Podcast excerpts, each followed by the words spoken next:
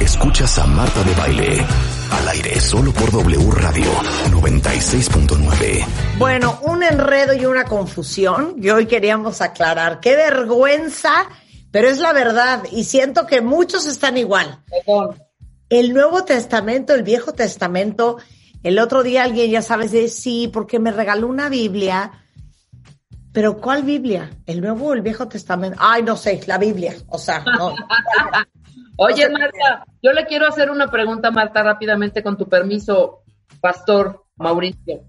¿Cuál fue la, ¿Cuándo fue la última vez que abriste una Biblia? Ya deja leerla, abrirla para ver así nada más. ¿Yo, la Marta? Sí, sí. No, hija, pues. No sé si, no sé. Como unos 10 años. No, hombre, 20, que la agarré para verla a lo mejor, pero 20 años. ¿Cuándo fue la última vez que agarraste una Biblia, Mauricio? Hace unos momentitos la estaba leyendo. Claro. Eso es algo que debemos de ver todos los días. Es un Oye. alimento espiritual. ¿Cómo se alimentan espiritualmente entonces? Oye, ya, de, nada más dime una cosa. ¿Ya leíste toda la Biblia? Sí. La Biblia se puede leer completa en un año. Hay planes para leer toda la Biblia en un año. Te voy a mandar uno por WhatsApp. Y con que leas poquito diariamente, y tú eres una mujer que lee mucho, las dos, ¿sí? En un año ya leíste toda la Biblia. Bueno, vamos a hacer ese, ese reto. Va, va. Yo me Conste. aviento. No, pues nada más regálenme una, porque no tengo. Yo te la regalo, yo te la mando. Ahí está, Rebeca te la manda y yo les, y yo- y yo les mando una la próxima semana. Exacto, bien empastada, bonita. Sí. No me mandes ahí una de plástico. Oh, hija. ¿qué pasó? No, tan te voy a hermosas y mandar una preciosas. bonita. Pero lo más precioso es lo que está dentro. Oye, vamos a hablar de cuál es el Antiguo Testamento, cuál es el Nuevo Testamento y cuáles son las diferencias. Eh, Mauricio es el pastor, Mauricio Sánchez Scott es pastor cristiano y también presidente de la Academia Nacional de la Música y las Artes Cristianas. Y vamos a hablar de estas dos cosas, pero también un poco de la Biblia, ¿qué? ¿Cuántas páginas tiene la Biblia? Describirlas, quiénes la escribieron, cuándo se escribió, todo quiero saber. Bueno, es un, es un tema muy, muy eh, eh, complicado. Lo vamos a tratar de desmenuzar de una forma que lo podamos entender. Pero de entrada te digo que es un tema complicado, sobre todo en el aspecto del Nuevo Testamento.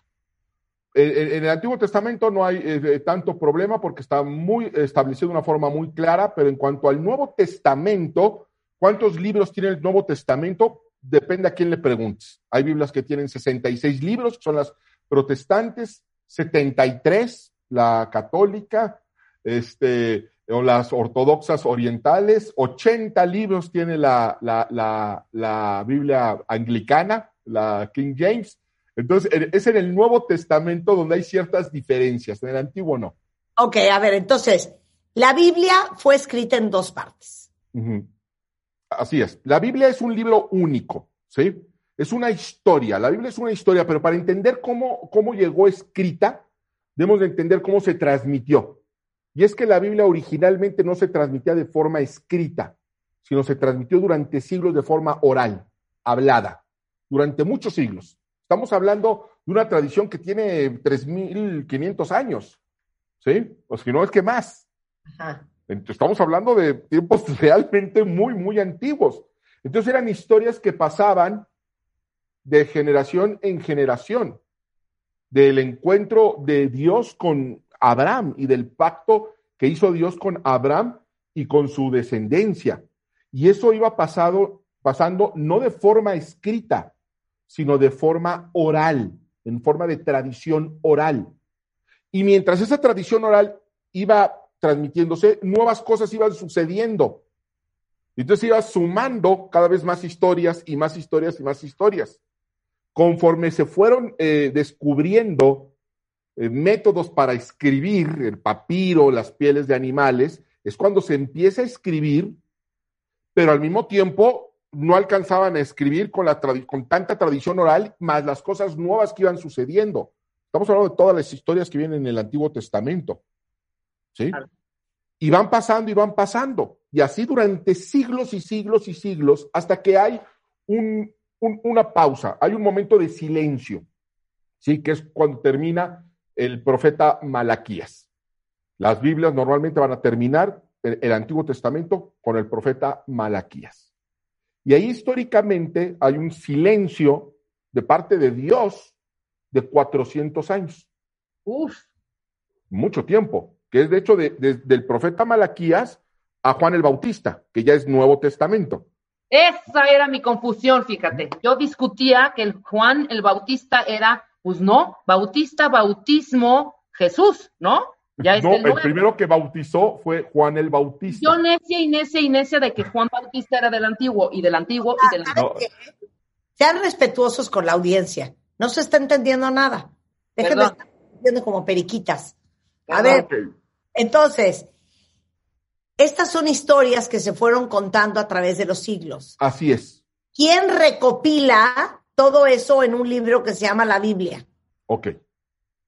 Esto se tiene que ver y entender desde dos ópticas diferentes. La histórica, lo que hay, lo que se puede eh, eh, eh, ver y demostrar históricamente, y desde la parte espiritual, que son dos corrientes totalmente distintas. Entonces, la tradición nos dice que quien empieza a escribir la Biblia como tal es Moisés. Moisés, en el desierto, en la historia del Éxodo, cuando el pueblo israelita sale de la esclavitud de Egipto y va a entrar a la tierra prometida por Dios. Ahí es en el desierto donde Moisés, eh, cuenta la tradición, empieza a escribir la Biblia. Pero eso que está escribiendo Moisés son, es una tradición oral que viene desde tiempos de Abraham. Muchos, muchos siglos atrás. Más todo lo que empieza a suceder con Moisés, todos estos de, abrir el mar, del maná, de, entrar a la tierra ya con Josué a la tierra prometida, todo eso se sigue sumando y sumando y sumando y sumando, entran a la tierra prometida, eh, se siguen sumando y sumando historias hasta que viene esta pausa bien importante, porque ahí es donde da tiempo por primera vez en siglos de que se empate la tradición oral con una tradición ya escrita. Por supuesto, de eso escrito, pues no existe nada, porque eran pieles de animales, eran papiros, eran materiales perecederos que se fueron copiando y copiando y copiando y copiando y copiando. Las copias más antiguas que tenemos, que podemos tocar, bueno, nosotros no, pero hay académicos que sí pueden, son los rollos del Mar Muerto, que se descubrieron en los años 40 en Qumran, en el, en el, en el, en el desierto. Es una historia que parece de película yo no sé cómo no han hecho una película de eso, pero resulta que un pastorcito avienta una piedra en los años 40 buscando a una de sus ovejas que se había metido en una cueva, porque hay muchas cuevas, y escucha que algo se rompe. Le llama la atención, se mete a ver y encuentran unas vasijas de barro con unos rollos, unos pergaminos adentro. Y pues esto debe de tener algún valor, va y lo vende en el, en el mercado anticuario y ese anticuario se lo vende a, afortunadamente cayó en manos de alguien, de un conocedor, que fue el metropolitano de la iglesia sirio-jacobita. Él se da cuenta que es algo antiguo, pero nunca se imaginó que tanto. Viaja a Estados Unidos para que lo certifiquen, para que le hagan eh, eh, eh, exámenes, y resulta que son papiros con dos mil años de antigüedad. Imagínense lo que estamos hablando. Un documento de dos mil años de antigüedad. O sea, Jesús andaba en la tierra cuando esos papiros se escribieron. Pero ¿quién lo escribió? En ese caso fueron los cumranitas, en ese caso, esos papiros. Pero la, Biblia se fue copiando y copiando y copiando.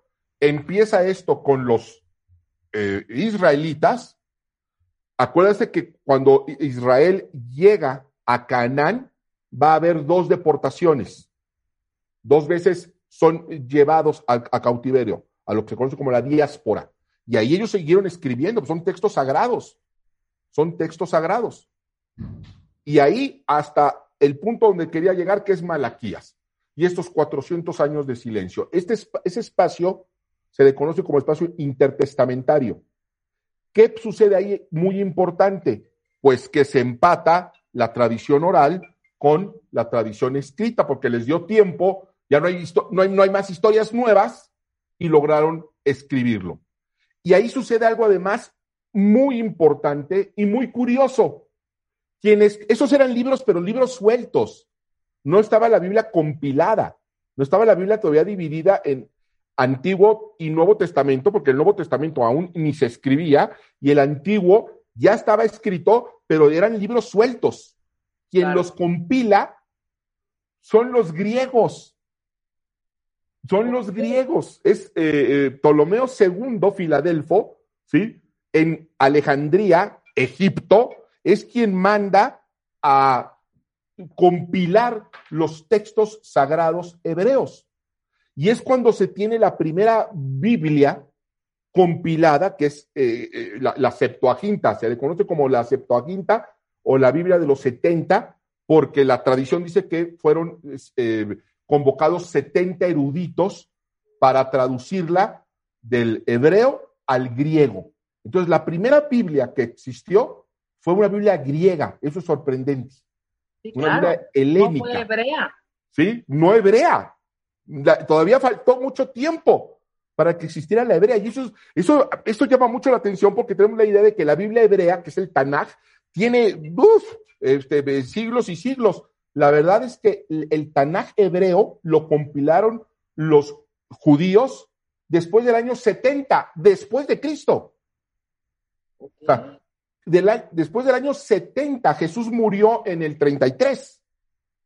Después del año 70 fue cuando en el concilio de Jamnia se juntan los rabinos y hacen el canon hebreo y hasta ese momento ya hay otra Biblia, la hebrea. Entonces tuvo la griega durante 250 años antes que la Biblia hebrea y con diferencias sustanciales. Oye, no es la Torah, no es la Torah. Sí, es parte de la Torah, claro. Es parte del libro. Todo lo que para nosotros es el Antiguo Testamento tal cual es lo que ellos compilaron. ¿Cuál es la diferencia con lo demás? Que sacaron libros que se entienden como apócrifos o deuterocanónicos, que ahí es donde viene todas e, esas diferencias en ciertas Biblias. Algunos los reconocen como texto inspirado o segundo canon y otras Biblias no lo reconocen porque siguiendo la línea hebrea de textos sagrados hebreos, pues algunos dicen, pues ellos lo sacaron, pues no deberían de estar. Pero otros dicen, sí, pero antes de eso sí estaban, eran reconocidos, eran leídos y por tanto deben estar. Y esa es una discusión que sigue hasta el día de hoy. ¿eh? Hasta el día de hoy se sigue discutiendo si algunos de esos libros deberían de estar o no. Según los griegos, sí. Según los eh, eh, judíos, no. Okay. Ahí hay una gran diferencia. Entonces, a ver, el Antiguo Testamento y el Nuevo Testamento son las dos partes de la Biblia. eh, el Antiguo Testamento son las promesas y la relación de Dios con su pueblo antes de Cristo. Y el Nuevo Testamento registra la vida de Cristo y las cosas que vinieron después de Cristo. Absolutamente. Y, y, y todo el Antiguo y el Nuevo dentro de un mensaje desarrollado que es el plan de Dios para la humanidad. Eso es lo milagroso de la escritura. Eso es lo que nos muestra que es un libro realmente inspirado por Dios, que escrito por diferentes personas, por diferentes culturas y en diferentes épocas, termine teniendo una coherencia, una sola historia con un principio, un desarrollo y un final y un protagonista, Jesucristo, que lo podemos ver desde el Génesis hasta el Apocalipsis. Ok, regresando del corte, vamos a hablar de los cinco libros de eh, que, que, forman este penta, pentateuco. pentateuco, que a los judíos, los judíos llaman la Torah, y luego vamos a hablar de este el Nuevo Testamento y los 27 libros escritos en griego. ¿Va? Regresando. Escuchas a Marta de Baile. Al aire solo por W Radio 96.9. Estamos en clases con el pastor Mauricio Sánchez Scott, que a manera de breviario cultural y educativo estamos aprendiendo qué es la Biblia, eh, cuándo se hizo, cómo se hizo y la gran diferencia entre el Antiguo y el Nuevo Testamento. Entonces, arráncate con el antiguo, Mauricio. El, el Antiguo Testamento es la tradición escrita de una tradición oral de un pueblo con una relación con Dios y con un pacto que Dios hace con ellos. Por eso se llama Antiguo y Nuevo Testamento. Realmente la mejor traducción sería Antiguo y Nuevo Pacto. La diferencia eh, del Antiguo Pacto es que es un pacto que hace Dios con eh, eh, Abraham, que se convertirá en la nación de Israel, y promesas muy específicas para ellos y el, y el plan de Dios para que Israel lleve el mensaje y, y, la, y, la, la, luz de, de, Dios a la humanidad. Eso es el Antiguo Testamento. ¿Qué, ¿Qué, lo conforman? Pues libros tan famosos como el Génesis, donde se habla de Adán y Eva, el, el arca de Noé, eh, Abraham, Isaac, Jacob, eh, etcétera, etcétera, Moisés, todo, todo eso es el Antiguo Testamento. Básicamente es la ley y los profetas. O sea, el Génesis, el Éxodo, el Levítico, los nombres. Números. Eh, digo, los, los números. Ajá. Y el Deuteronomio. Es correcto. Eso, eso es el Pentateuco. Ajá. La Torah y la ley. Ahí está. Los demás libros que se fueron haciendo también en todo este proceso de siglos fueron básicamente los profetas, que son Jeremías, Isaías, que ya profetizaron lo que vendría, lo que, lo que Dios eh, eh le estaba eh, demandando al pueblo y las promesas venideras si el pueblo se mantiene fiel a las enseñanzas y a Dios. Por supuesto, es en todo este proceso donde se ponen las fiestas, los ritos, las celebraciones, todo lo que eh, entendemos nosotros ahora como eh, judaísmo, ¿sí? Que se va a convertir en el judaísmo rabínico. Ajá. Y llega hasta el profeta Malaquías. Ahí deja de haber escritos nuevos por un breve espacio de tiempo, bueno, breve, algunos siglos, ¿sí? Estamos hablando de una tradición milenaria, en ese compás, en ese eh, periodo intertestamentario, y ahí es justo donde sale la versión griega del Antiguo Testamento. Y entonces ya está por primera vez en la historia todos esos libros que andaban por ahí, sagrados para ellos, pero andaban finalmente eh, separados, por fin juntos en griego, que es la Biblia de los setentas, hecha en Alejandría. Hay un espacio de tiempo y un día surge un hombre llamado Juan el que bautiza o Juan el Bautista. ¿Sí? A preparar el camino de su primo, porque era primo hermano de Jesús, y con un anuncio que, que, que resultará en una nueva teología. Ahí empieza el Nuevo Testamento. Y nuevamente empieza a correr una tradición oral, una nueva tradición oral de lo que estaba sucediendo con Juan el Bautista, de lo, luego aparece Jesús de Nazaret para ser bautizado, eh, eh, todos sus milagros, todo eso, y empieza toda esa tradición oral que en un momento, alrededor ya del año posterior al 50 después de Cristo, empieza a ser escrito. O sea, es prácticamente lo mismo que pasó en el Antiguo Testamento, pero ahora en el Nuevo Testamento. Y con una autoridad canónica diferente porque, que, porque mientras el Antiguo Testamento fueron los rabinos judíos quienes establecieron quiénes eran los libros inspirados, eh, la canonicidad del Nuevo Testamento es apostólica. O sea, ¿quién determina que, cuáles libros son inspirados por Dios? Bueno, en primera instancia, los apóstoles. Por eso vemos en la misma Biblia a Pablo hablando de, las, eh, de, los, de los evangelios, a Pedro a, hablando de Pablo, a Juan diciendo, nosotros estamos escribiendo de lo que vivimos, de lo que oímos, de lo que vimos, de lo que tocamos. No estamos hablando de lo que nos, de lo que nos cuentan, sino de lo que nos consta. Y, des, y posteriormente serán los padres de la iglesia, que son ya los cristianos de segunda generación, los discípulos de los discípulos, quienes van a tener esa tarea de tener que determinar cuáles libros van a conformar el Nuevo Testamento. Y para eso hubo concilios. Finalmente, eh, se establece esto en el año 300 después de Cristo, en un concilio con el Papa Damaso I, es cuando ya toda la iglesia católica eh, dice, estos son los que deben de ser canónicos. Unos estaban de acuerdo, otros no estaban de acuerdo, pero fue en ese momento donde se establece el canon para la iglesia eh, católica, que es la que tiene el mayor número de fieles cristianos en el mundo. Pero una cosa que llama la atención es que San Jerónimo, que es quien traduce la Biblia latín, y es el que, el que la, Biblia oficial de la Iglesia Católica, la, Vulgata latina, él no quería incluir los libros eh, deuterocanónicos.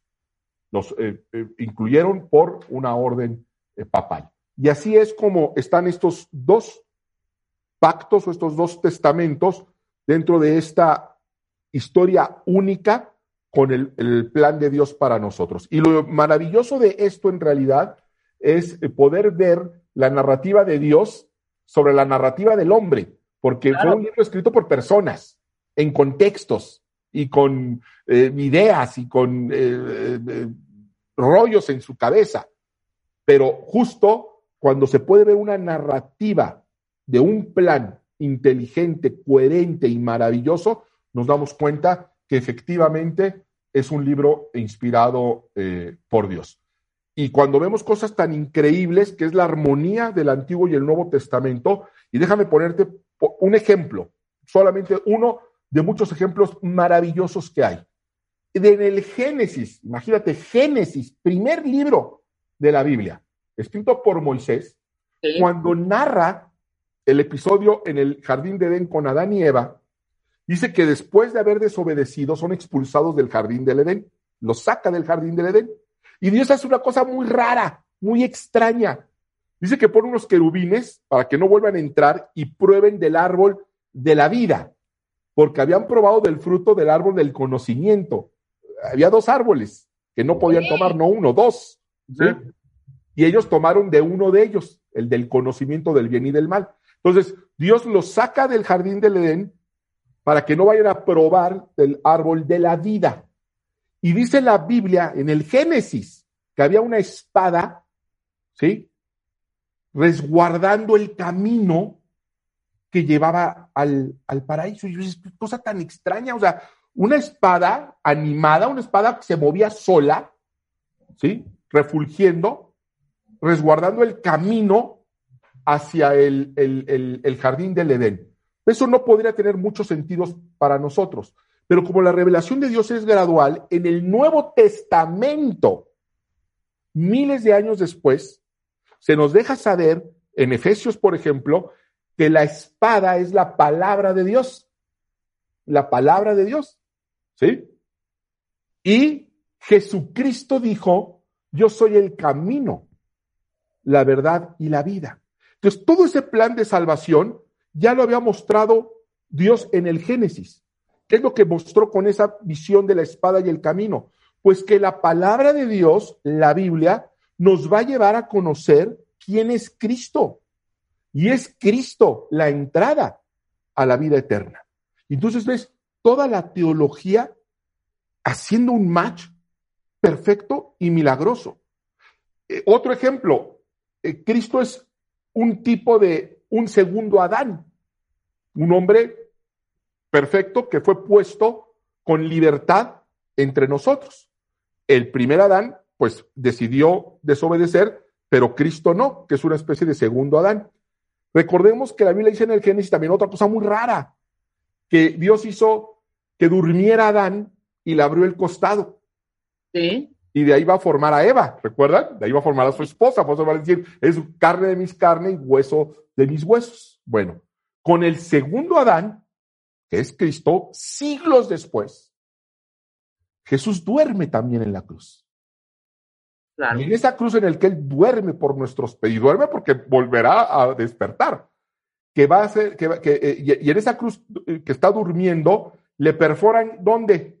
En la costilla. La costilla, le abrieron el mismo lugar. Y ese día nace la iglesia. Y la iglesia se identifica en el Nuevo Testamento como la esposa de Cristo. La iglesia es la esposa de Cristo, así se refiere Cristo a su iglesia, como su esposa la ama, como un hombre debe amar a su esposa, ir a la vida por su esposa. Entonces vemos nuevamente estas analogías que dices, esto es sobrehumano. Es imposible que se hayan puesto de acuerdo, es imposible que lo hayan entendido de esa manera y que lo hayan preparado. Claro, claro, totalmente. No había, ya no existía, si estamos hablando de 400 años, ¿no? Entre uno y otro. No, 400 años del periodo intertestamentario, del Antiguo Testamento como tal, al Nuevo hay 2500 años. Uy, no, bueno, espérame, perdón, me fui, claro, me fui hasta la, Nos quedamos cortos. ¿Cómo te cómo interpreta? Claro, por supuesto. Y me imagino que estas interpretaciones, porque te quiero hacer una pregunta eh, y, no quiero pecar de ignorante, ¿no? ¿Los apóstoles sabían escribir? Eh, ¿Eran escribanos? Sí, sí, porque esa es una muy buena pregunta, sobre todo porque dicen, oye, pero eran personas eh, del vulgo, eran pescadores, eran carpinteros, sí. Sin embargo, tenían una gran ventaja, eran judíos.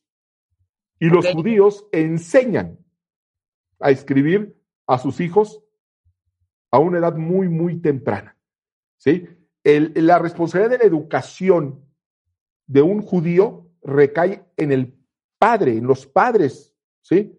Y ellos aprenden a orar, por ejemplo, con la Biblia, con, la, con la Torah. Ellos aprenden a, y a escribir a edades muy, muy tempranas es la razón por las cuales podían escribir. Además de que hubo quien escribió, gente muy preparada, como Lucas. Lucas era un médico, era un, doctor, ¿sí?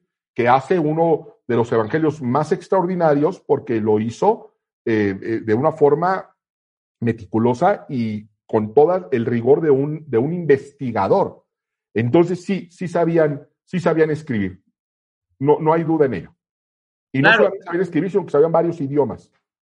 Sí, y además yo, yo, yo, yo, yo creo firmemente que para leer la Biblia hay que leerla no con ojos de estar cachando, ay no, esto no pasó, ay no, no, sino, sí, claro que es un acto de fe y está lleno de simbolismos, ¿no? Que a mí posiblemente se me dificulte un poco interpretarlos, como a muchos que nos están escuchando ahorita. No sé, a ti, Marta, te veo nerviosa, te veo este, pensativa. ¿No? Entonces, es, no es un libro fácil, pues, a eso me refiero. Eh, sí, pero es como todo. Eh, las matemáticas son fáciles, no. Quiero decir algo, el Antiguo Testamento todavía no empezamos en el Nuevo. Tiene libros históricos, libros poéticos, libros proféticos y libros sapiensales o de sabiduría. Es correcto, sí, son diferentes tipos de géneros que también que también el nuevo va a haber otros géneros. En el, en, el, en el Nuevo Testamento hay evangelios, que son como la biografía de Jesucristo, hay epístolas, que oímos la palabra y pues es muy elegante, pero no significa más que cartas, y también hay libros eh, proféticos, como el libro del Apocalipsis. Entonces, hay muchos géneros literarios a lo largo de toda la escritura. Y eso es otra cosa que nuevamente vuelve a ser sorprendente y maravilloso, que puedan hacer una historia, personas diferentes, separadas por milenios, e incluso con géneros literarios distintos y que todos coincidan. Eso es una locura, es una barbaridad. Por eso conocer la Biblia es persuadirnos de su origen sobrenatural. Y por eso de verdad hay que abrirla y hay que leerla. Ok, entonces Nuevo Testamento, 27 libros escritos en griego, a diferencia del viejo que fue escrito en hebreo. Así es, originalmente el Antiguo Testamento se escribió en hebreo, ¿sí? Pero para los tiempos del Nuevo Testamento el hebreo había caído en desuso. De hecho, una cosa también curiosa que mucha gente ignora es que en los tiempos de Jesús, ni Jesús ni sus discípulos hablaban hebreo, hablaban griego. Porque el hebreo había caído en desuso. Recuerden que el imperio griego, el, el, helenístico, permeó en el mundo de una forma tremenda, tremenda. ¿sí? Fue un imperio que conquistó no solamente con la fuerza, sino que conquistó el corazón de las civilizaciones. Y la, y la, y la judía no fue la excepción. Entonces, el hebreo ya únicamente se usaba para las cuestiones litúrgicas, pero hablaban griego y arameo. Y arameo. Por eso comentaba Rebeca que no solamente sabían escribir, sino que sabían muchos idiomas, porque hablaban arameo, que era el, idioma propio, hablaban griego, que era el que tenían que hablar, porque todo se hacía en griego, y hablaban hebreo, porque era la parte de la liturgia. Entonces, realmente eran personas que dentro de una condición humilde eran muy preparados, muy preparados por su religión y por la cultura que les tocó vivir, el contexto en el que les tocó vivir.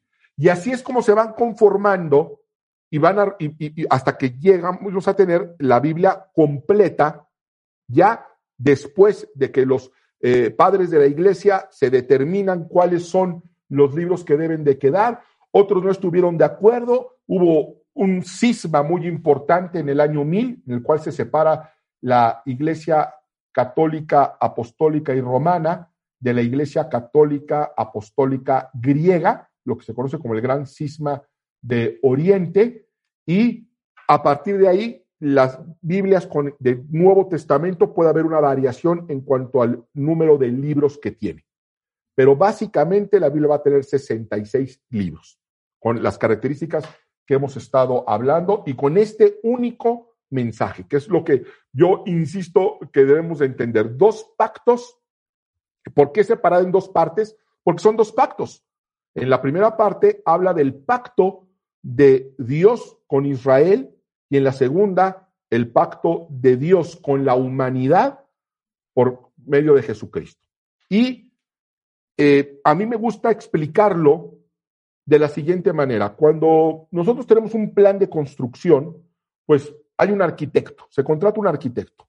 Y el arquitecto, antes de poner un ladrillito, antes de poner nada, nos enseña una maqueta.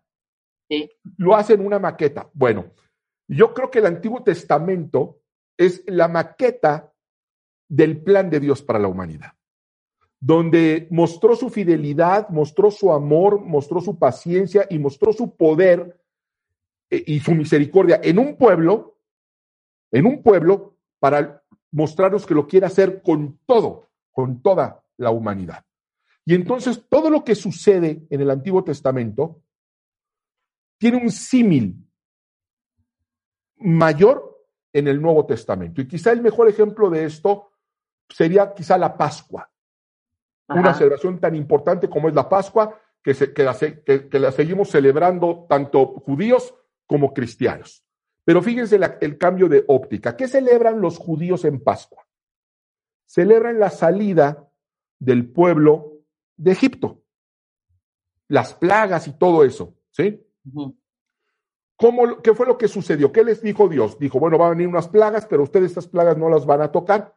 Y finalmente va a venir la muerte de todo primogénito.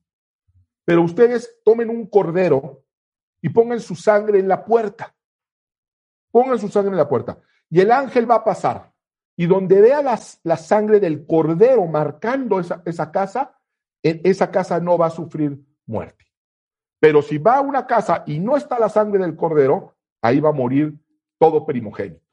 Bueno, y, es, y los, y los eh, judíos toman la sangre del cordero, sacrifican un cordero, eh, rocían la puerta de su casa con eso, y bueno, y salen. Y entonces ya ante ya tanta evidencia y todas las plagas, Faraón los deja salir. Y eso es lo que celebran, es lo que celebraban en la Pascua. La salida. La salida, de hecho, Pascua en inglés es Passover, que significa pasó de largo, es lo que están celebrando. ¿Qué pasó? Bueno, hace rato estábamos hablando tú y yo fuera del corte de la comunión. La comunión la estableció Jesús en lo que nosotros conocemos como la última cena. ¿Qué estaba celebrando Jesús en la última cena? la Pascua. Estaba celebrando la Pascua judía. Hay que recordar que Jesús era judío. Sí. Nació como judío, vivió como judío y murió como judío. ¿Sí? Pero la misma Biblia dice que Jesús no vino a anular la ley de Moisés. Dice, sino vino a darle su verdadero significado. Eso dice Mateo 5:17. Jesús dijo, yo no vengo a anular la ley, ¿eh? yo no vengo a desechar eso como si, pero ya he venido a darle su verdadero significado. Así lo traduce la, la, nueva Biblia viva. Entonces, ¿qué hace Jesús en la última cena? cambia el significado.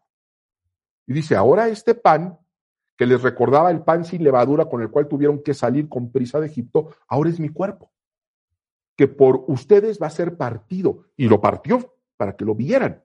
Dijo, y esta copa es el nuevo pacto en mi sangre. Y recordemos a, a Juan el Bautista, que lo mencionábamos hace unos momentos, cuando Juan el Bautista ve a Jesús, ¿cómo lo identifica? La Biblia dice que lo señala y dice, este es el Cordero de Dios. Que, quita el pecado, del, mundo. del mundo. Entonces Jesús ahora es el Cordero, ese mismo Cordero de la Pascua, que por su sangre hubo salvación en esos hogares. Y que los pasó de la esclavitud a la libertad. Eso lo hizo con un pueblo y lo hizo con un cordero. Ahora, para todo aquel que en él crea, esa misma sangre, pero ahora de un cordero perfecto, un cordero inmaculado, esa sangre nos saca también de la esclavitud y nos introduce en la tierra de las promesas de Dios. Díganme si no es espectacular todo esto.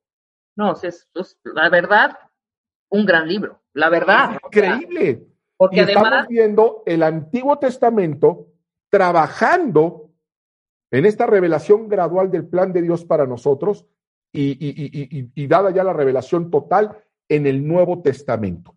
Por eso los dos son importantes, porque son como una escalera hacia el conocimiento de Dios. Y en una escalera no le pueden faltar los primeros escalones, porque ni siquiera te subes, claro. ni los últimos, porque no llegan.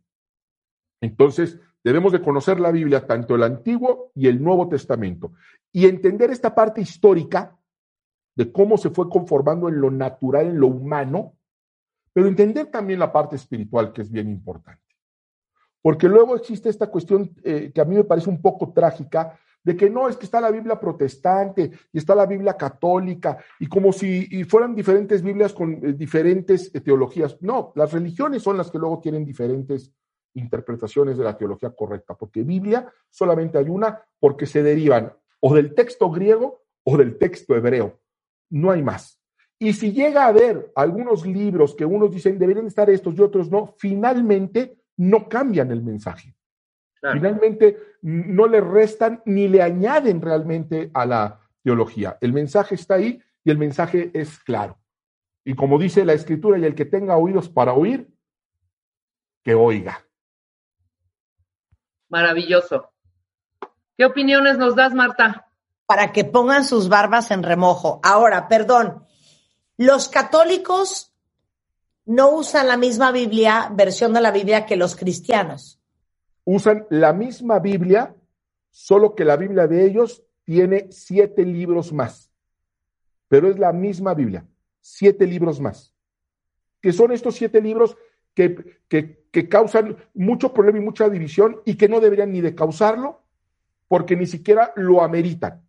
Porque vuelvo a insistir, no cambian la teología, no dicen otra cosa, ni te, ni te, ni te, ni te, ni te condenan a otra cosa. Podrían sumarle, según algunos, y otros no le suman nada. Entonces, esa es la parte donde hay mucho debate, pero es la misma Biblia. Es la misma Biblia. Entonces, eh, la Biblia debe, debe, de ser para unirnos en el conocimiento de Dios, no para separarlos en cuestiones denominacionales. Claro, ¿sí? totalmente de acuerdo. Oye, gracias, Mauricio. Es impresionante la cantidad de seguidores tuyos que están escuchando el programa. Ay, muchas gracias. Pues, pues saludos y bendiciones. Extrañan. extrañan. Hablemos de Pascua, ¿no? Ahorita ya que viene Pascua, Semana Santa, haznos, un, una, haznos una plática eh, que nos quede como súper claro qué significa. Pues imagínate, estamos hablando de la fecha más importante para todo el cristianismo, independientemente del apellido que tengas. Es la fecha más importante, la Pascua. Claro que sí, hay que hablar de eso, hay que profundizarlo y hay que entenderlo. Sobre todo hay que entenderlo, porque luego eh, celebramos ciertas cosas, ciertas fiestas, ciertos ritos que ya están muy arraigados y luego ni sabemos lo que estamos claro. Bien. Es arroba Mauricio S. Scott, por si lo quieren seguir en Twitter. Un abrazo, Mauricio. Muchísimas gracias. Gracias. Que Dios los bendiga. Gracias. Igual mucho. Eso. Hacemos una pausa y regresamos, no se vayan. Escuchas a Marta de Baile por W Radio 96.9.